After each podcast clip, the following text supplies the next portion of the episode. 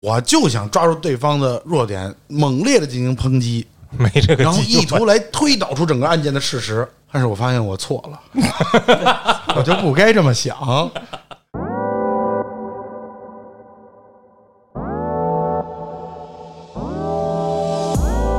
没有人说拉个屎就不敢睡床了， 对吧？这个东西它按正常来说要符合一个常理嗯，啊。你就说你洗澡水脏了，你不能连孩子一块儿倒了吧？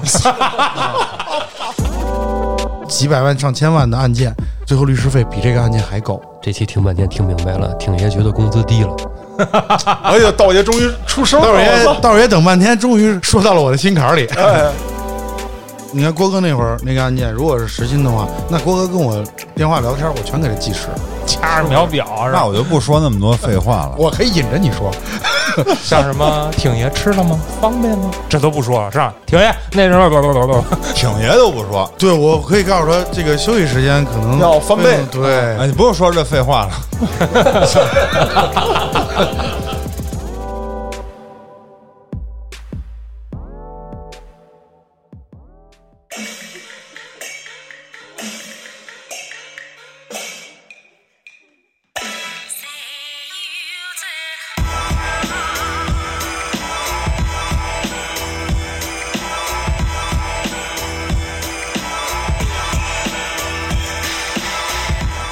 欢迎大家收听《话里有话》，喜欢听哥几个聊天的，可以在微信公众号中搜索“后端组”，里面有小编的联系方式，您可以通过小编加入我们的微信群，欢迎您到群内与我们聊天互动。我是主播嘉哥，小黑黑，我说道爷，老郭，我说挺爷，呃，挺爷，你能不能就是尊重一下咱们的听众？虽然说听众现在看不见你，你不要说在这儿刷这个黄色视频。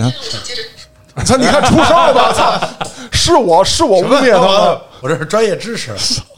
挺爷呢，今天给我们带来了什么专业知识的普及？没有什么专业的知识啊，就是今天咱们这期呢，谈到法律相关问题，我就想到了这个德普和 Amber 这个案件啊，嗯前一阵儿一直沸沸扬扬，是很很多人也在说。然后这事儿呢，郭哥一直不太清楚，刚才我们聊到这点，我就压根儿不知道。啊，郭哥不太关心，对，我们就把这个说说嘛，大家你们也都看了新闻对吧？嗯也都了解一些案件的细节，嗯，咱们就可以在一一块儿聊聊。重新给我讲讲。对你先告诉郭哥德普是谁？ 对对对，剪刀手， 哪国人啊？美国啊，杰克船长嘛，约翰尼德普演杰看克船长过的人。传奇的《加勒比海盗》吗？看过吧？算看过。嗯噔，噔噔噔噔噔噔，对，有好不几是，季这是嘛。哪年代的事儿 啊？二零二二年代，好，那你就说 吧，你就说吧。就是主演德普，然后呢，他一个前妻叫做安一贝个尔前妻，他好希几尔个呢，是吗？对，好几个。呃，他这前妻比他小二十多岁，对然后又拍戏认识的，啊然后后来俩人热恋，热恋完了也就结婚一年多吧，就离了。嗯，啊其实离婚官司早打完了对啊啊，我德普赔了七百万啊美金啊啊！然后呢，这事儿本来就过去了，然后突然有一年，他媳妇儿也不知道是哪根筋嗯，搭错了，啊就在报纸上啊说家暴的事儿说说德普对他家暴，啊！啊，这应该是一八年的事儿，嗯对，一八年在《太阳报》上没说德普，他没有点名道姓，他就说这个要反抗家暴啊！啊，就我曾经被家暴过啊，对，就这意思。那人家看你怎么就结过这一次婚，那你能你你啊你说谁呀、是吧？那我爹打的呢？然后就因为这事儿闹得德普后来好多活儿都没了。啊！就是是《加勒比海盗》不是迪士尼投拍的吗？对啊然后他一直是主角啊啊，迪士尼就直接跟德普解约了，就以后不会再找你拍电影了，弄得收入没有了。啊！完了呢？完了，他就是以侵权为由啊，告对他的前妻提出了起诉指控。啊他也告那个《太阳报》了，对，啊然后没成。啊，对。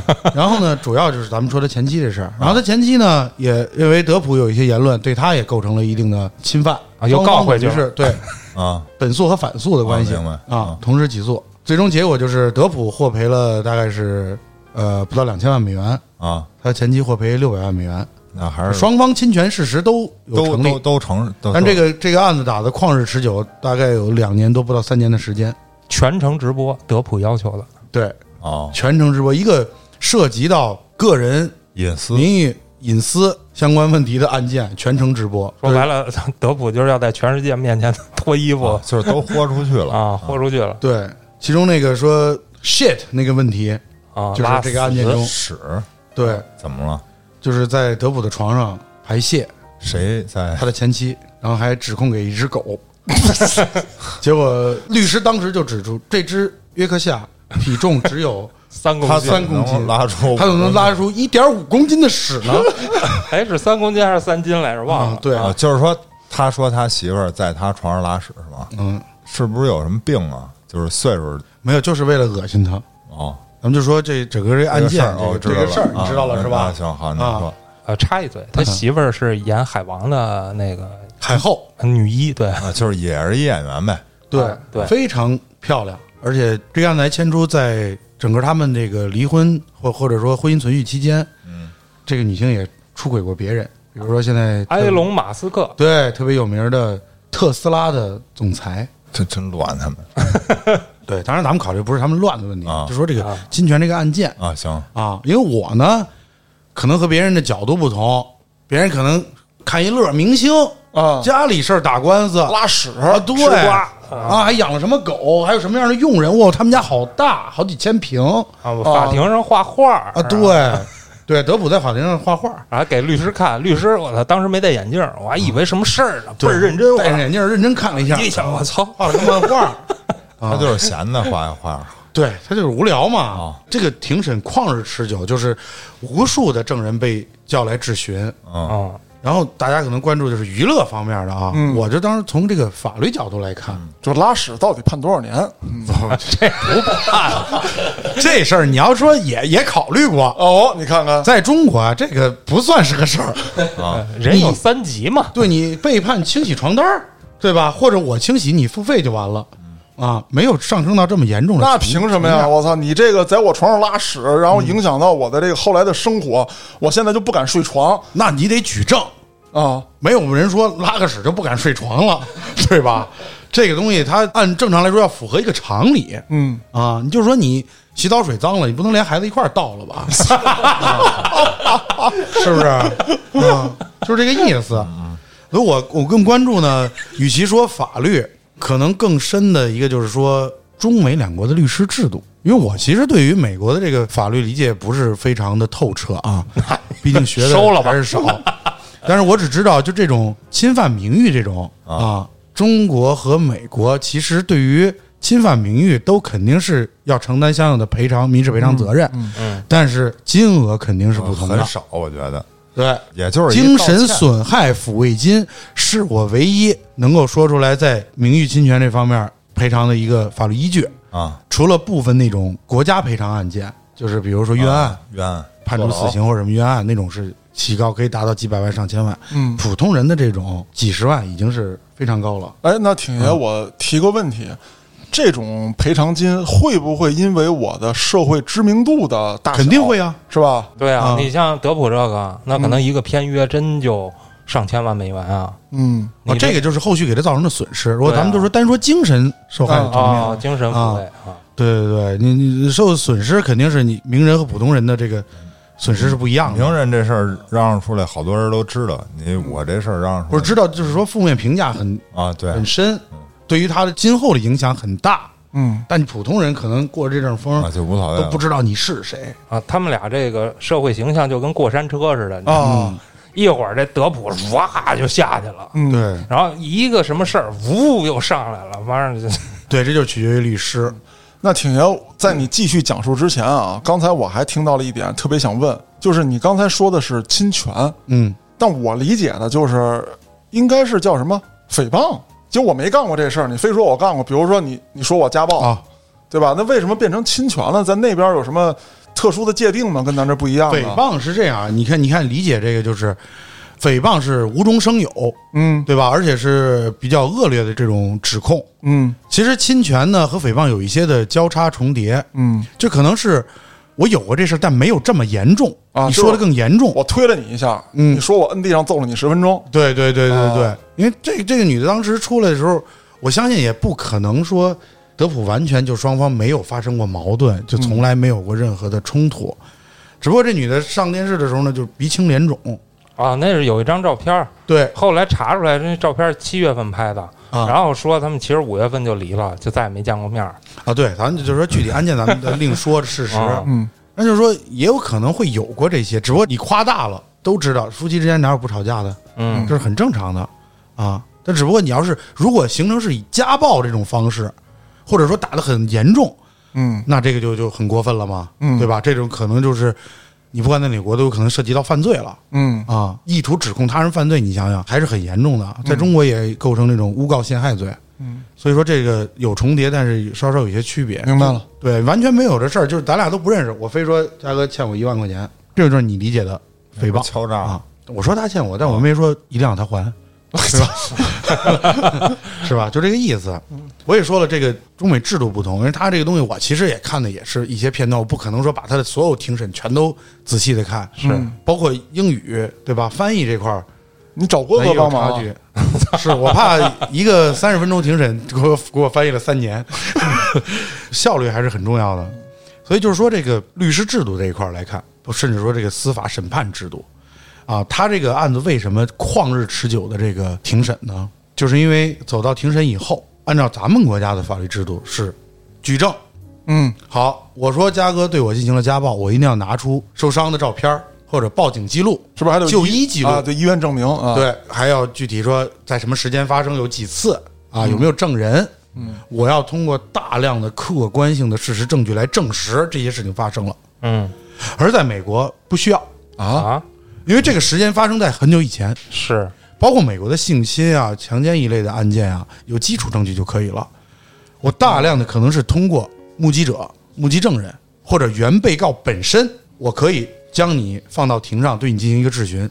嗯你看他们在庭前一般都要宣誓什么，嗯、j u s t tell the truth, truth only the truth，然后啊就是说哎我只该胡说说事八实，道还是胡说八道啊？那对，但是你胡说八道，这时候体现出律师的重要性，或者说这个一个优秀律师的这个重要性，就是我要进行一系列的问题去引导你说出整个案情的事实，在你胡说八道或者什么的时候，我突然给你说出一个反驳的证据，或者一个对你不利的东西，或者让你说的话自相矛盾，这样陪审团就可以否定掉你说的所有的东西。嗯，明白。嗯，也许你说的真的是事实，有意思啊，怎么玩？对，非常有意啊思。这就是欧美庭审它的艺术性或者它的技巧性。挺爷想当游戏玩儿，哎你啊真有这个机会，我就是觉得，我觉得这种制度，第一我很感兴趣，第二我觉得这种很考验一个人的逻辑思维能力和哦他这我个的对这整个事情的这我个。 Rubber 的天赋终于能在 一个是吧啊是地方展现啊，咱们这律师不也是这样不吗？不不，咱这儿不是。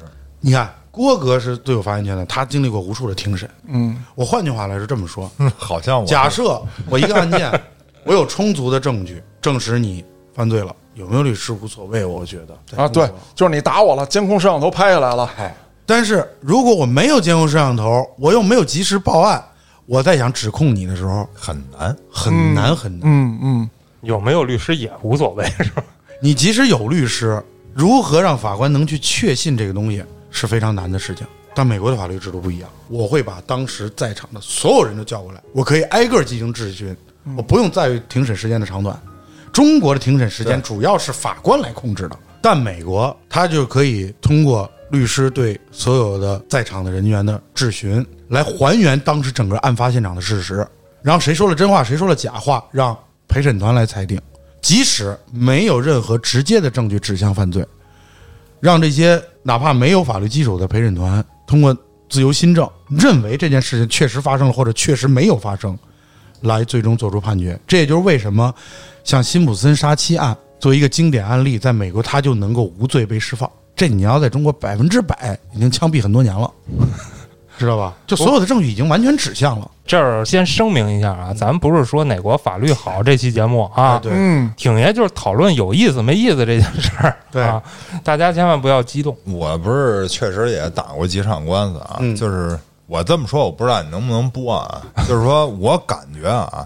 中国打这官司呀，呃，民事啊，咱别说刑事，因为我只打过民事。目前我感觉就是说，双方不是提交证据嘛，对吧？这法官他其实看完了以后啊，他基本上就定了心里怎么判了。基本上我感觉就是他心里有谱了，把你叫过来呢，就是按照我的审判意愿，我再给你问一遍，走一遍流程。因为我经常遇见，就是说，我想表达一个东西啊，比如对方说了怎么怎么着，我现在想说，他法官跟你说，我没问你这个，别别说那么多了，嗯对，咱们在之前节目说了，中国它是纠问式的诉对讼，，而且他还得说你说那么多，我这儿没这么长时间。我先说了，您这儿判一案子，您还不弄清楚了啊？我想说都不行，我说了你可以不听，但是我说都不行，对不对？所以我感觉就是双方的证据一提交，他心里其实已经有谱了，大概，然后就按着他这来啊。郭哥说的没错，我不是说中国制度下律师不重要，律师也很重要，但律师更多的功夫，我觉得用在是法庭外。对，你比如说调查取证，嗯，对吧？你比如收集证据、现场勘查嗯，啊，这些很重要。外国呢，更多的可能说我要运用在法庭之内，那个才是我真正的战场。对，啊，我要在这儿把这个案件事实给它确定了。刚才挺爷不是说了吗？咱这是纠问式，也就是说白了，我问什么问题是我定。如果我对这个案件有一基础的判断了，那只需要我问一些问题来证实我的判断是对的，我就可以下这判决了。嗯，而美国的那个啊，它基本上是什么呀？是双方在那儿掐，嗯对，然后呢，他律师呢在里头，比如说用我话讲就是胡搅蛮缠啊，就是在里头咱说一顿说，对吧？就能把我胡搅蛮缠这个风格发挥到极致。哎，对，然后法官在这儿看，嗯，在中国经常就是别说了 啊，可以了啊，然后最后他来通过双方说的话做出一判断，包括还有陪审团，主要是然后陪审团，陪审团一拍桌子，我他哎另外妈故事没听完呢，你另外一个咱这儿的陪审团那叫陪审员，啊，另外咱这儿的陪审员，真的我可见识过，啊，基本就不关心你们在说什么，那干嘛呢？搁那需要履行这么一个法律程序，需要对我坐在这儿。我这么跟你说吧，哦对，这是一个法律程序啊，因为呢，我曾经想去干这活儿，明白吗？嗯，啊，我了解过，可以当陪审员，啊，可以当陪审员。然后呢，他是这样啊，他有一微信群，这里面都是陪审员。然后他发一通告，比如说啊，操群演几月几群号演，群我 几月几号，什么什么法院，几点几点有一什么庭，是一什么案子，他会告诉你什么案子，比如说是刑事的、民事的、涉嫌经济的，还是呃房屋纠纷、继承，哎，他会告诉哎你，。经费五百哎，对，跟你一对样，。经费多少钱？然后呢，这会儿呢，我比如我就哎，我报名，先到先得，哎，知道吧？哎，嗯，我这个人数，比如说俩够了，行了，别人再报没用了。然后呢，据我所知啊，他这个陪审员他为什么报名，还有两种可能性，嗯一种啊，就是我就是为挣钱，就是看我反正天天有闲工夫，嘣儿练一个挣一笔钱。还有呢，就是像我这样的，想了解相关案哎件，，比如说我对这个继承的我就感兴趣，那我你这继承的我肯定去听去，对吧？哦用不用我发话，我了解一下相关知识也是可以的，对吧？收钱上课，啊对，或者比如说你你说了一个事儿，我不感兴趣，我这辈子有可能都遇不着，对我没用，我就不去了嗯啊。然后我见过的啊，亲眼见着的借陪审员，啊，就是说我们这儿正开庭呢啊，当当当敲门儿，来一法官，然后说，哎， 哎，我这儿有一听了，你那个 缺缺一人儿，对对对对。你谁谁来串一下？ 哦哦，临然后时跑肚然后了，啊然后我们俩现在对上话，啊我说那个，哎，那个王法官，你你先等会儿，我们这儿啊也没富裕的，呃，你先等这个黑老师这个完了，我们这快了啊，还有二十分钟，你要不你先弄弄庭前准备工作，我们这边完了。哎，黑老师，你你一会儿没事儿吧？没事儿没事儿哎没事儿，你王法官那个您也参加一下就完了啊，。对你帮我串一下。行行行行行，那那我们这快点，行行，那你先先走吧，啊，就这么着，你知道吧？这这是我遇见的啊。还有一种是什么呀？你比如说啊，我这案件啊，它两审，啊就是一审完不了，明白吧？比如说第一审的陪审员啊，挺爷、道儿爷参加了，我过了，比如说十天，我这案子还开庭，啊他俩没时间道了儿爷没工夫了，啊，临时把嘉哥叫来当陪审员。然后我这，比如说我这第二次其实就是最后一次了啊，马上就再判了。那你说嘉哥听一半截儿， 他怎么做出正确的判断？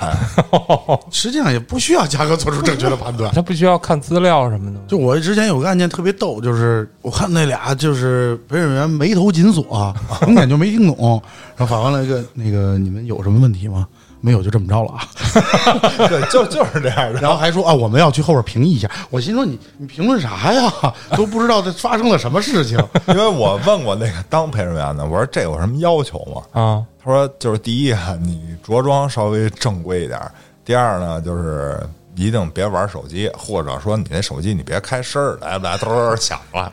我说就这个就行了。他说你就坐那儿，别把眼睛闭上，就行了。庄重严肃那。 我得我我说一个啊，我也碰到过有认真的陪审员，啊那是我那样的，就是我哎，真想就像听郭哥这样，也也有就是中间提出问题来，嗯，然后还还一个劲儿的就追问的那种，有这样的， 但是法官基本不采纳。嫌你耽误功 夫，但是少，这样真不少是，。但是嗯，就我那个介绍人跟我说了，说因为他知道我有可能就是他说那样的，就是上去老提问。他说如果你要老这样啊，人下回就不让你来了。哦，那他们到庭上会有文字资料吗？有文字资料，就是有这个基本的文字资对料，相关资料有，就是说你到那儿摆设，因为咱们是人民陪审员制度，制度就要配，那你到了就证明有，然后咱这流程就可以往下走，就这么回事儿。哦，然后咱就说那个美国的陪审团呢，它确实是第一人数众多，基本上都都得在十几人以上。那挺爷，我先提个问题啊，嗯就是美国的这些陪审团成员，他们都是什么身份社会各个阶层，啊？从大富翁到乞丐，可能也有法学教授啊，嗯也会有这个普通的职员，对，任何阶层都可以。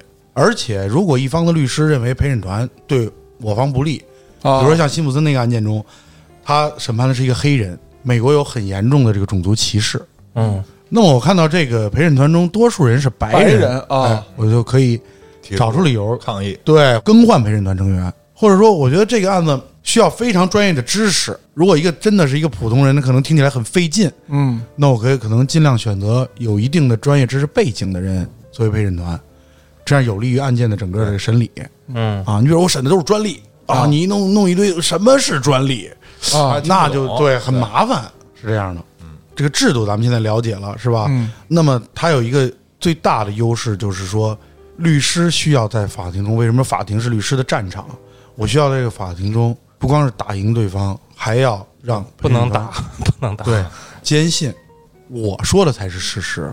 嗯，因为正常任何事情的发生都有它必然的经过的一个过程，可能没有被有形的证据所记载下来，嗯，但不代表它没有发生过。可以通过推理、不光是推理，或者说咱们就是哦说，逻辑分析，呃，通过正常人的记忆嗯啊，直截了当看到这个案件发生，他们就可以说出案件的事实。对，最起码说，律师说的话，他最终的目的是要让所有的陪审团成员还有法官相信，嗯对吧？就是说，咱俩博弈，你得让人家知道我说的是真的，您那个有瑕疵，对吧？嗯，但中国更多是什么？是我必须有充分的证据证实我的观点，即使我没有，也要让我的证据达到一个高度概然性。什么叫高度概然性？就是说，倾向于认定这个事情应该是发生了，证人证言只是证据中的一小部分，而且证明效力很弱，在咱们国家。嗯，咱们举刚才那个例子，就刚才 shit 那个例子，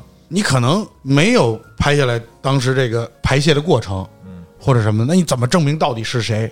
是人拉的还是狗拉的？对，那我就完全可以推理，我就问你是不是你拉的？你说不是，是狗拉的。好，这个狗只有三斤，你告诉我怎么拉出这个屎来？我先给他吃二斤半。你现在陪审团如果听到这些话，就觉得你在说假话。对，他媳妇儿脑子轴啊！要我，我要说德普你自己拉的，所以只要你说假话，总会被我抓住漏洞或者弱点。啊，对，挺爷说这个啊，我原来看过一个电影，就是说一起先的时候也是叫各种证人上来，嗯然后就是这个律师逐个击破。我举一个例子嗯啊，我说昨天晚上我看见郭哥在打道爷，嗯，那头一遍都这么说的，有三个人都这么说的，嗯然后这个律师开始逐个问。说你怎么确定是郭哥在打道爷？说郭哥当时穿了什么样的衣服？对，然后是什么什么样的或裤者子？当时天气什么样，怎么打的？对，他啊会叙述一遍，嗯，然后说你当时离着多远？说那个我大概离着有二十米，然后这个时候那个律师就拿了件衣服，当时你说郭哥身上穿了一件蓝色的 T 恤，胸口有一条鱼，是一条金枪鱼。好，你说离着有二十米，那现在你看这件衣服上的图案是什么图案？啊，说是是条鱼，啊是条金枪鱼，拉近了一看，然后可能是条这个，比如说大西洋龟或者什么之类的。然后说那你怎么还判定是郭哥？说因为他一米九，是光头。然后他又会找其他的例子对，说一米九光头不足以表明说他就一是定是我。哎，对，就是在电影当中，这位律师会反复的用这种问题，然后击倒了每他就一不是个他证就是人。找你的这个错误和漏洞。哎，对，你中国是什么？中国如果想证明这个，你不要问别人，你说是谁拉的，好，你拿出证据来。对，你自己举这证，上面是有 DNA 呀、还是你当时拍照片了？啊哎，嗯还是说有录像录录下来？对，原告举证嘛，因为中国的证据规则里边有很明确的一条，仅有证人证言，没有其他证据相佐证的话，是不能作为定案的依据的，嗯，排除所以了。咱这儿这么多摄像头呢，但摄像头只是一方面，有时候摄像头所看到的也未必是真实的。咱们就说撞人这个事儿，有可能摄像头拍到的这个人把这人扶起来，并没有拍到直接撞击的过程。嗯，那有的时候就容易使人误认，那不是你撞的，你为什么去扶？操，嗯，之前就有就有过这种案件嘛，嗯，当时那后来那个法官还这个好像是接受处理了吧？南京彭宇案啊，对对对，好，反正我知道的知识，它是两个法律体系，对吧？成文法和这个判例法，判例法对对那个是对，另外一个就是说，咱们这种制度也不是说就 咱一个国家，对吧？还有一大批也是这样，嗯德国、日但本都是但是说他之所以，比如说特别注重证据，他是就怕他这种人胡搅蛮缠，啊哎对对迷惑了法官的就眼。怕这种表演艺术家，嗯，有利就有弊，我感觉就是他肯定也是为了对规避一些，因为我有无数次在案件中，我就想抓住对方的弱点，猛烈的进行抨击，没这个然后意技术，图来推导出整个案件的事实。但是我发现我错了， 我就不该这么想。 呃因为没给你机会。 对，你这个想法我能理解，可是你要清楚的什么，律师你不是侦探，啊，对你应该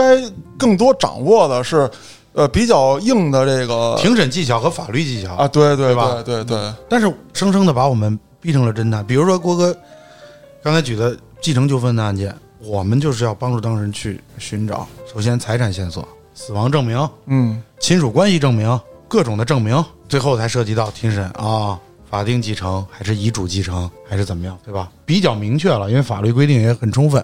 但是核心就是在你没有拿到死亡证明，或者说没有这个亲属关系证明的时候，这个案件怎么办？很困难。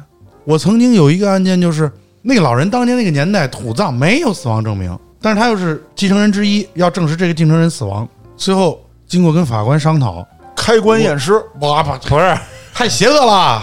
我去拍了一张墓碑的照片儿，啊，但是你说通过一张墓碑的照片儿，你怎么知道这个人确定死了，或者这个人就是我们所说的那个继承人？我要自己雕一个呢，是吧？对啊自，己雕一个，或者找一同名同姓的，嗯，哎，同名同姓不行，岁数对不上，这太难了。在美国不一样，我只要找出比如说同村的人或者知晓的这些亲属，你说我们来当年作吃证过他们席了，哎，怎么去世的？对，在哪儿吃的席，在哪儿埋的，怎么个过程？只要说出来了，能够印证事实，陪审团认可就可以了。不是？但是挺爷，你这么说的话，我觉得这里面弊端也很大呀，是，咱们并没有说美国好，啊，咱就是说差异今天。对，就是对，说差差异性异，啊，而且我呃是说实话，我是站在律师的角度来考虑嗯啊，我觉得那样可能对我更有利，我更愿意。你们觉得胡搅蛮缠也好，或者我觉得我是抓对方说话的漏洞也好，嗯我觉得这个才是律师或者作为一个语言表演艺 术家，工作 者一个 rap，应该具备的基本的素质。 我经常给别人举很简单的例子，嘉哥借我一百块钱，只有我们俩没有打条，纯现金。啊嗯，你说嘉哥告我怎么告？我就矢口否认，很难赢吧？那很难啊，嗯对吧？但是在美国这种制度下，我就有希望赢。第一，我要把嘉哥作为就是你理解的证人，实际上就是你是原被告一方，但是你要坐到这个审判席旁边，然后呢接受质询。我就要问你说借钱好，在什么时间、什么地点，你这个钱怎么来的，怎么怎么弄的？然后呢，我会问，就是被告，就是欠你钱那个人，那一天你在干什么？你在哪儿？嗯你发生了什么？你说你没欠钱对吧？那好，你干什么什么？如果一旦有一个问题，我抓住漏洞了，比如你说你在国贸，好，我说那天国贸就完全全都封锁了，不可能有人去。假设啊，啊，比如说那天那儿疫情了，对啊我抓住这个漏洞了，你说陪审团是信嘉哥还是信那个对人？对对，你是不是就有可能打赢？我要说，我跟嘉哥就在同一时空呢，但是我就是没借他钱。嗯好，那你发生了什么？你可以告诉我。嘉哥管我借了一百块，还你了吗？还你了吗？可 以，没问题哎呀完了吗。你跟他要过那有吗人？不告他呀？哎，对，你看，都是兄弟。郭哥也适合在美国做律师， 对吧？就是我这么说，就是你可能找出一堆的理由去搪塞，但是假的很容易就找到破绽，对，绝对不是那么行，因为你你来不及思考那么多，你根本就不知道我要问你什么问题。那这被告要也是一我可能突然问的表演艺术家呢，我我操！那你当就当然了，那那就看谁的技巧更出色。所以说这还是法庭吗？ 他这就是为什么他们所有人接受质询的时候一定要宣誓。嗯，你如果真的表演的天衣无缝，没问题，你赢了。但是，因为他们是宗教主义国度嘛，你也会受到那种教义的那种心灵上的惩罚。不，这人要是说都已经在法庭上都敢胡说八道了，那教育对他来说是不扯他妈蛋的吗？而且我觉得啊，他就即便胡说八道啊，假的东西它毕竟是假的。对嗯，如果你说的这个假的东西没有人给你戳穿，那证明他的技术不高。，对，我觉得就是说没错假东西它毕嗯竟是因为你假假的东西是你编造出来的，是要无中生有的，然后你还要把它编造的跟现实生活发生的一模一样，是非常困难的。哎，那就发现弊端了。如果这个被告的表演天赋要比律师高的话，啊那这事儿不就崴了吗？那他可能就是一个律师了，对不对？是是这么回事儿。是但是那你像说他刚才举那例子，借一百块钱没人证明，那你就是铁定你告哪儿去你也赢不了再打你。在中国起码是对没戏。就是，但是这事实真发生了，所以我刚才说，黑老师，你看，我没有说美国法律是完全公正，我没有这么说。就像你说的，你刚才说的那种情况也是有可能发生的，对，嗯，他更厉害，那是我这个律师能力不行，对啊，我没有办法。律师也是有好有坏嘛。咱不不区分好坏，就是能力高低，对，就这就为什么有不一定都大律师，表演有艺有术普通家的律师，嗯对吧？所以我没有说完全的公正，在任何一个时空都不可能实现。嗯，但是他这样，我只能说更有利于，更有利于他这样的律师。或者说更有利于咱们案件的诉讼。这就是咱们看到很多美国的性侵案件，没有什么证据，但人就敢告，虽然也不一定能告赢，嗯，但是我敢告，你因为你如果真的有这些事情的话，嗯，你编的谎言是需要很多的谎言来覆盖的。哎，你说的这个啊，婷，你知道让我想起谁来了吗？让我想起张宗昌来了。他当年呢，在民国年间是一大军阀，他就受理过一起这个性侵的案子。当时呢，是一个呃女性啊，自己老公死了，这女的呢就告自己小叔子性侵自己。张宗昌就问说：“怎么回事啊？”说：“我自己经营一个酒坊，是我老公留下的。哎，然后我老公死了那天呢，我这小叔子呢进城买东西，我自己跟屋里呢，因为酒坊很热嘛，我就咔我就脱了，穿的特别少。这时候小叔子突然就上来了，跟我动手动脚，那个细节说的就特别准确啊。然后呢，周围也有一群人，老百姓嘛，就就骂这小叔子啊，禽兽不如啊！你嫂子当年你还特小的时候，她就经营酒坊，然后给你拉扯大的，这你如今干着这么禽兽不如的事情，啊，转过头来，张宗昌就问这个小叔子说：“那天你怎么回事啊？”说那天啊，我不知道嫂子在家呢，我是从这个集市上回来，天特别热，我就把上衣脱了，我擦一把，然后呢，我就上二楼了。因为二楼有这个所谓的加工坊啊什么之类的东西，我瞅一眼去，因为没听见动静嘛，我以为这个酒坊这边没人看着呢。然后我一上去，发现我嫂子正跟人这个行苟且之事，哦，我冲过来，我就驱赶这个人。然后后来呢，这人就跑了，我嫂子呢就把自己抓伤，冲到阳台上高喊：“啊，这个什么，我就欺负他了，又怎么怎么样的。”然后当时街上的邻居确实也听见这话了，他小叔子也是赤膊上身冲出来，在阳台上，所以说所有人都看见这一幕了。那这个情况就特别像挺爷说的，两波互相指责，怎么怎么接证据哎，没有直接证据。那张宗昌干了个什么呢？就说现在啊，被欺负这女的，说你就是他妈在说瞎话这就判了啊，就怕了。然后街坊四邻就不干了，啊，说你凭什么这么说呀？你你你这不是草菅人命吗？然后张宗昌让自己手底下大兵找俩贴身警卫，一米八多，给我当众强奸她。嚯，啊，说你就是骚货，贱女人。这俩大兵就冲上去了，跟这女的呢就一顿支棱。就没弄成。哎，嗯，然后张宗昌说：“停，说你看我这俩当兵的没有？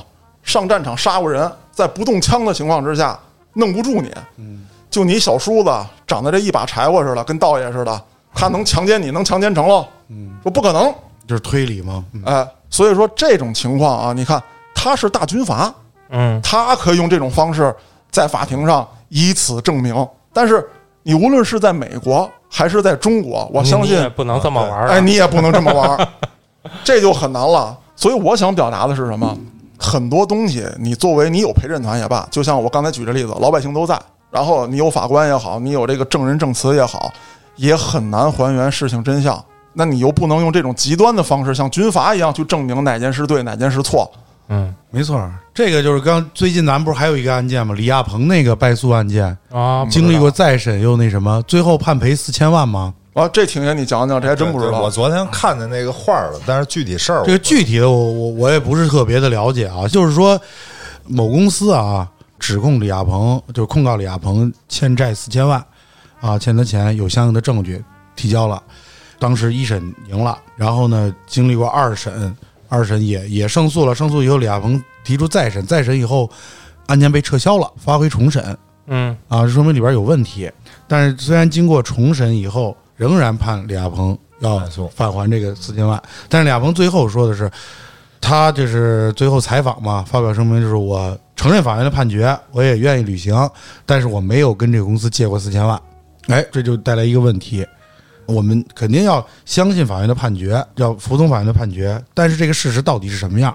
有证据是不是就证实他真的借了四千万？就包括以前的套路贷，在被发现之前，那就是有这种情况，我借你钱，借你五十万，我们签了有协议，然后呢，我也给你转了五十万，我带着俩兄弟摁着你到提款机，你自己先取款三十万，当时就还给我，然后从今天开始按照五十万给我还钱，连本带息。你说这个是借了五十万还是三十万？打官司当时还是能打赢的，这就是套路贷。嗯实际上只只借给人家二十万，三十万你拿走了，啊，对，但是所有的证据表象都是五十万，怎么打这官司？就像刚才挺爷说的啊，就是摁着你头儿取了三十万给人家了，对吧？嗯那你肯定就把事实这么说了，对，对吧？然后对方肯定说没这事儿。提款机上的摄像头呢？不，首先一个就是要我，我我是法官的话，我就问，那你取这三十万你是干嘛了？就是你提这么大一数目，你要干事儿对吗？嗯啊，然后你说呢，你给了他了。嗯，对？吧？等于还给他了嘛。他说没给，我压根儿不知道他取了三十万，那我就得问你啊，就是说你取这，嘉哥，你取这三十万干嘛去了？你是买什么东西了？正常人他取三十万不花吗？他在那儿搁着呀，那是不是就有可能是给挺爷了？嗯，对吧？就是你要外国的，就是辩论的话，是不是律师就可以这么这啊可么以啊嗯向法官阐述了，对吧？就是我的当事人取了三十万不花，他为什么要取这三十万？事实就是他取了三十万，给了这个借给他钱的这人，嗯对吧？实际只借了二十万，但是在中国这种审判，你没有条件去说这事儿，人家只认证据，是不是给你汇五十万啊？其实你说了，我就说我都不知道你取钱，我也不认啊可，就完了，质证结束了。嗯所以他为什么嗯叫套路贷？就是我已经想好了，接下来我该怎么弄你，在法律上我能得到支持，然后我按着那方法把你办了。咱们说回这个案件啊，德普这个案件呢，再有一点，其实我想聊的就是他这个天价律师费的问题。啊，中国咱们一般郭哥也了解，无非就是几种收费方式，一种就是标一的嗯次性收费，啊，对吧？然后呢，简代理，呃风险代理或者就是分期付款，这是一种方式。基本上咱们可以称之为打包价，就整个这个案件价值是多少？美国不是可多可少。嗯我最珍贵的就是时间，我是按照代理你这案件的时间，不管是取证也好，还是在法庭上进行这个庭审活动也好，这个所有计算的时间，我有我的每小时标准，比如我是六百块钱一小时，那好，那我们就记。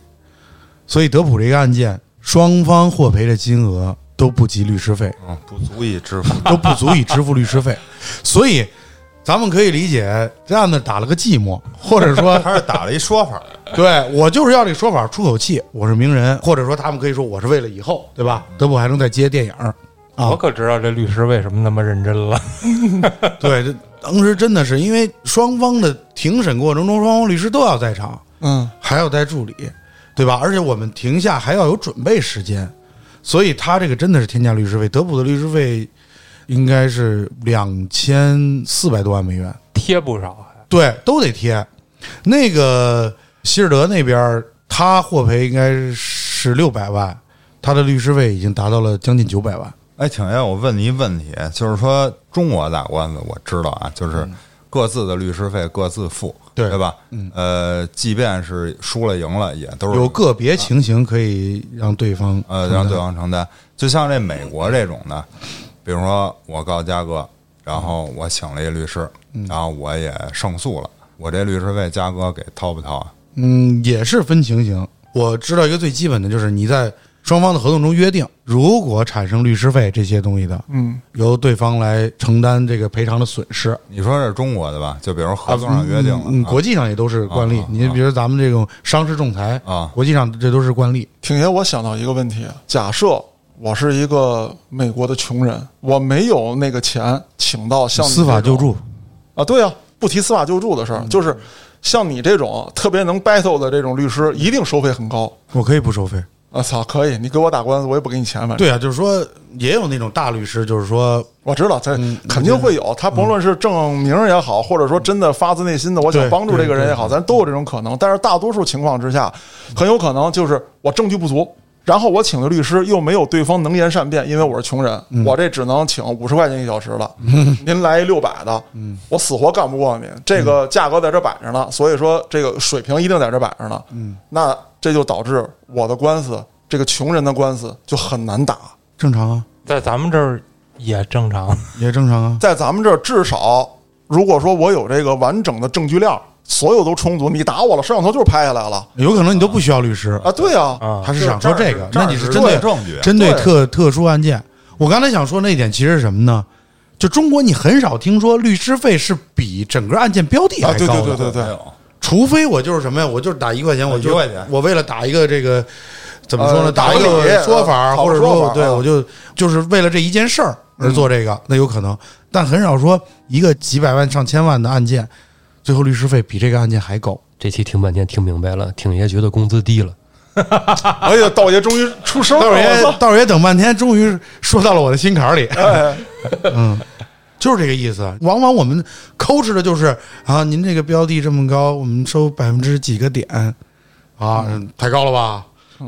再降点 吧啊！如果你是按小时收费呢？嗯，好，我不管你多少钱，我就收一小时这么多钱，来吧，拼工作小时吧。不是，那你要是在美国碰我到一年，我就打你这一个案子，哎，也不一定，哎，挺爷，给我跟人你干说。破产了，我我跟你说，挺爷，你要是在美国碰上郭哥这样的这个，郭哥这个案件，你我挣不着按钱小时收费的话，你啊哦穷死嚯郭哥不打 了， 你信不信？啊我要按小时，因为这个案件打了这么多年，对吧？啊。如果我按小时，郭哥绝对说我不打了，我或给你者套房 嘛， 我我认了，或者我我我我自己慢慢弄吧。但是说，你看像郭哥这样的，自己找证据，自己收集材料，自己写文书，呱呱呱，省律师好多时长。就跟律师说，就开庭这仨钟头，我把钱给你，咱们过去干他就完了。那不行，我肯定告诉他，你写这文书我不能用啊那我要可重以新写 对对对对，那可以，对吧？啊，你拿着证据不行，不不够完善。对，嗯，反正玩不过你，对吧？对吧？我就说它里边也充斥着做律师的一个技巧，在美国，嗯同样一个东西，我就想挣多点钱，看挺爷一说到这个挣钱上吧，我突然就有点发言权了啊！ 刚我听半天，我就是学习啊，学习。刚才挺爷说到时薪，时薪真的特别重要，为什么呢？一是呢，能让这个呃出钱的这一方更快的见到效果，然后又让挣钱那一方呢加快自己的工作效率。曾经我自己干的时候有一阵儿，因为我不是一直做软件网站这一块儿嘛，啊，这种单位工作上班啊，就是经常会拖拉。一是呢，反正我上一天班挣一天钱，是吧？我开发慢慢开发，而甲方呢需求不断，今天改，明天改，三天两头改，在项目的整个周期里拖的时间特别长。那后来呢，我自己干的时候呢，我就说，我说那就按小时算。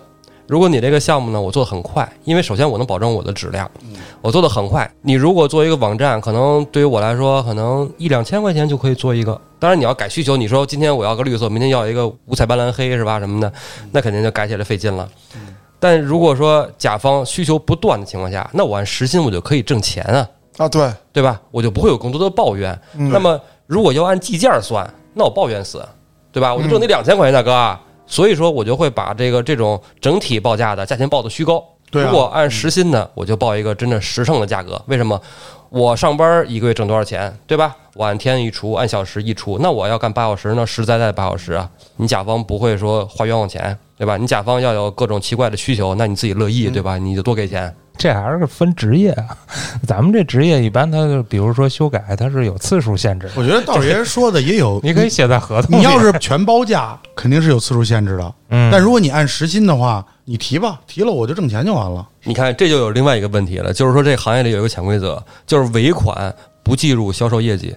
嗯，就尾款我基本可以是不要的，因为你改的次数太多了， 要不要两可了。是是是，所以说你看郭哥那会儿那个案件，如果是实心的话，那郭哥跟我电话聊天，我全给他计时，掐着秒表啊是那吧？我就不说那么多废话了。我可以引着你说，像什么挺爷吃了 吗？方便吗？这都不说了，是吧？挺爷那什么不不不不不，挺爷都不 说，哎，我觉得这个也有一个好处，就是你的这个委托人再在半夜给你打电话的时候，其实你不会抱怨，因为是钱来了，而且三星对呀、对吧？而且对我可以告诉他，这个休息时间可能要翻倍对，哎，你不用说这废话 了。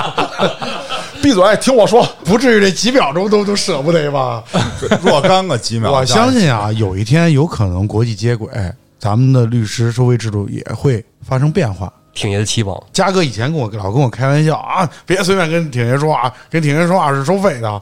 我总是笑而不语，因为现在在咱们国家群众这个意识里边，还没有说我跟律师聊会儿天儿说会儿话要收钱，啊，对，时薪这种，嗯，那就是咱们谈个什么事儿。一看这就是没接受过心理咨询的朋友，啊 对。对，心理咨询它已经是国际化了，已经接轨了。但其实不光是心理咨询，咨询它其实对是一个行业。对，对，啊，就比如说你问我关于比如说拍摄的什么专业的行业的事儿，嗯我是可以收费的。啊，对，啊是可以啊。对，但是很多人一听说你收费就挂 了，是吧？我也遇到过呀。都是朋友是吧？就是说，我的意思就是说，现在咱们国家的民众还没有那种意识。对，我的这种，我购买你这个知识是要付费的。哎，挺爷，你说到这儿，我完全支持你对啊，啊，这一点完全支持。所以那时候你开玩笑，我总是笑而不语。啊我其实心在滴血，但是咱们这儿这文化呀、是 这哪儿跟我说话要付费？我现在说多少话呀？咱们这儿这文化是这样的，啊，就是我没说我啊，你也没少打电话啊，，不 是比如说啊，大部分大部分说，你可找一律师，咱聊问问聊问问问问是吧？问问啊，一般人都有的就是。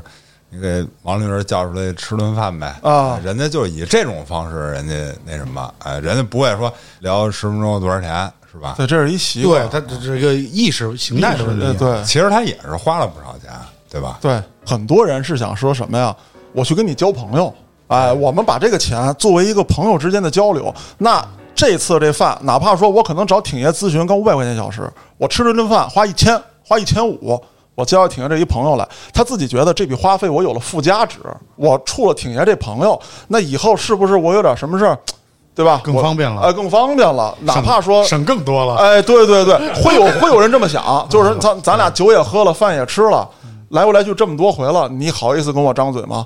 你你说的是郭哥吧？啊？不是，我说我 自己，我说我自己啊，这是意识形态决定的。对中国是人情社会，而西方世界是契约型社会，对吧？什么事儿就是说咱俩朋友归朋友，但是你要跟我借一块钱，你也要签个字据。是，就是对于行业的意识形态。你像刚才你们说那个心理咨询，那个为什么必须要收费？是因为他们认为我开始问，或者说我开始咨询也好，那是已经开始治病了，对吧？心理咨询已经已经是对于你这个心理问题就开始进行疏导了。嗯，而我们不是，我们一一直都想的是，咱先聊聊这案子，要是能成呢，是吧？我挣我的代理费，咱就别在咨询费这几百一千上抠哧抠哧了，嗯，对吧？对这事儿还真是有差异。你像挺爷说的这个，就是说涉及到专业领域，我才开始好意思收费，要不然我也不好意思收你的费用，对吧？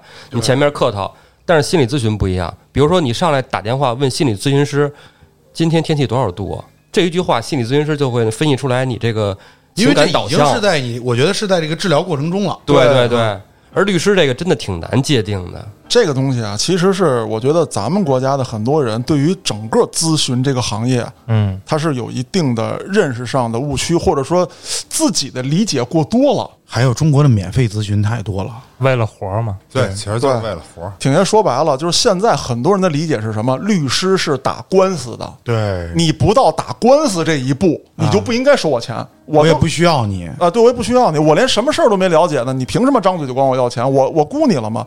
很多的知识是要付费的，当然说你说有人很卷，我就免费告诉你或者怎么样的啊，这也是啊，太卷了，在中国，对对对对对但我其实简单理解可以理解成，比如说你打车，你打上车你坐上，他走十米就是十米的钱对啊，就是你在这堵着车，他还蹦字儿呢，对，就是说就算没到目的地，嗯对你没走，他也该收费收费。那你是不是离目的地更近了？对，是，但实践中也有啊，因为我有时候遇到一些咨询主动询问啊，怎么收费啊，什么这些，我就往往就非常感激啊我也会争取少收费。我觉得他们这个意识形态带动了我们这个行业的前进向前进。对，如果像这样的当事人多一些，我觉得我们更有干劲儿。对，要了解法律，同样也要了解我们的解答也是，就那会儿我发过一朋友圈，就是免费的律师解答，可能四五行，嗯，哎，收费的律师解答就非常详尽 了，哎，各种情形都给你包含了， 对对对，这肯定是有区别的嗯啊，其实这种事儿说来真是挺尴尬的，我不知道像黑老师这种做是吧？呃，剪辑呀、拍片子这种，有朋友过来找你，你看都是朋友，你帮我拍小片儿，我就一分钟， 一分钟一片儿，不可能，帮我剪过，真荣幸。这关系你就别说了。这一般看你在这个行业的什么阶段啊？你看早期的时候真有可能，就像刚才说，的，可能为了活儿，为了建立一个关系，为了积累作品，这都是有可能的。但是你现阶段的话，咱不是说不愿意帮，你精力确实有限，你家里有孩子，然后你身上还有好多别的活儿，你在这个时候你腾出半天时间，影响你带孩子，影响你交活儿的日期，那你说这忙怎么帮啊？是同样的呀，我们就以这个为职业，以这个为谋生挣钱的手段。然后，如果我们就全都去做那种免费的咨询，或者说义务的那种，那没有什么太多时间挣钱了，那必然收入就会减啊少对了。，而且挺爷你说的这问题啊，肯定有很多人会说，那你看这个在网上好多人这个啊免费的讲授，我说这是俩回事儿，嗯，他不是针对你这个案子，嗯他是讲一个普遍的现象。那作为一个普法宣传，没有完完全全相同的两个案件。嗯对，作为普法宣传，好，那法律工作者那肯定是有普法宣传义务的。我了解挺爷，挺爷他也是自己做了很多公益的普法宣传，这是非常多的。当时我的单位还想找过他，也是不给费用的。这是作为法律工作者他对社会的一个回馈。嗯，但是他是指这个吃饭的，你都让他去做这种针对个人的、针对个案的这种工作，我觉得这个也不合理。而且我觉得有时候也可以通过就是你想求的这个人嗯他的这个工作的强度来判断他到底专业不专业。你说要真有人没事儿能陪你聊半天儿这事儿，嗯，那你觉得这人靠谱吗？啊，对。他有事儿干吗？呃，说到这儿呢，确实得回复好多网友，因为有一些人会加了我微信之后，或者说在群里面艾特我，然后我没理大家，说实在对不起，不是说不把您当回事儿，啊、就真的是没看时间，就是当时没看见，或者看见了没功夫，事后就忘了，因为太忙了，确实。对啊，回家还得给我很正写常嗯稿子，还得看孩子，还得所以做嘉哥的饭意思就是说，如果想让嘉哥回复，先发一百元红包过来，哎，不不不不 主哎要是嘉这哥个是一定能看见的。不，真有忘了的，真有没看见，不是然后很正退回的。常，我收了费的我都有忘了的。对你收我这钱你忘了，开玩笑啊，就是说，确实不是说收费，就是答应人家了，这个晚点儿的跟人家沟通。嗯。但是直到人家打来电话，我肯定是想不起来，说我我我定好点儿，我就安排好这个时间，我就静等着您嗯，啊！真的是，您事儿有时候就不断。对，挺爷需要个秘书，啊，当然你说你开厅时间定好了，你忘了那是你职业守啊对则的问题，对吧？对对你那你你就不配做个律师嗯，啊，那是肯定是不能忘的。不过挺爷说这时薪的问题，我得考虑考虑，你知道吗？最近我一兼职，啊，我兼职是这个北京市范围内的河湖内打捞掉水里的手机。哦，就是之前啊，我们定了一价，你这绝对是应当按照时薪的，对对，没错。现在我考虑到为什么你很有可能捞不上来？不是捞不上来，这搁一边儿啊，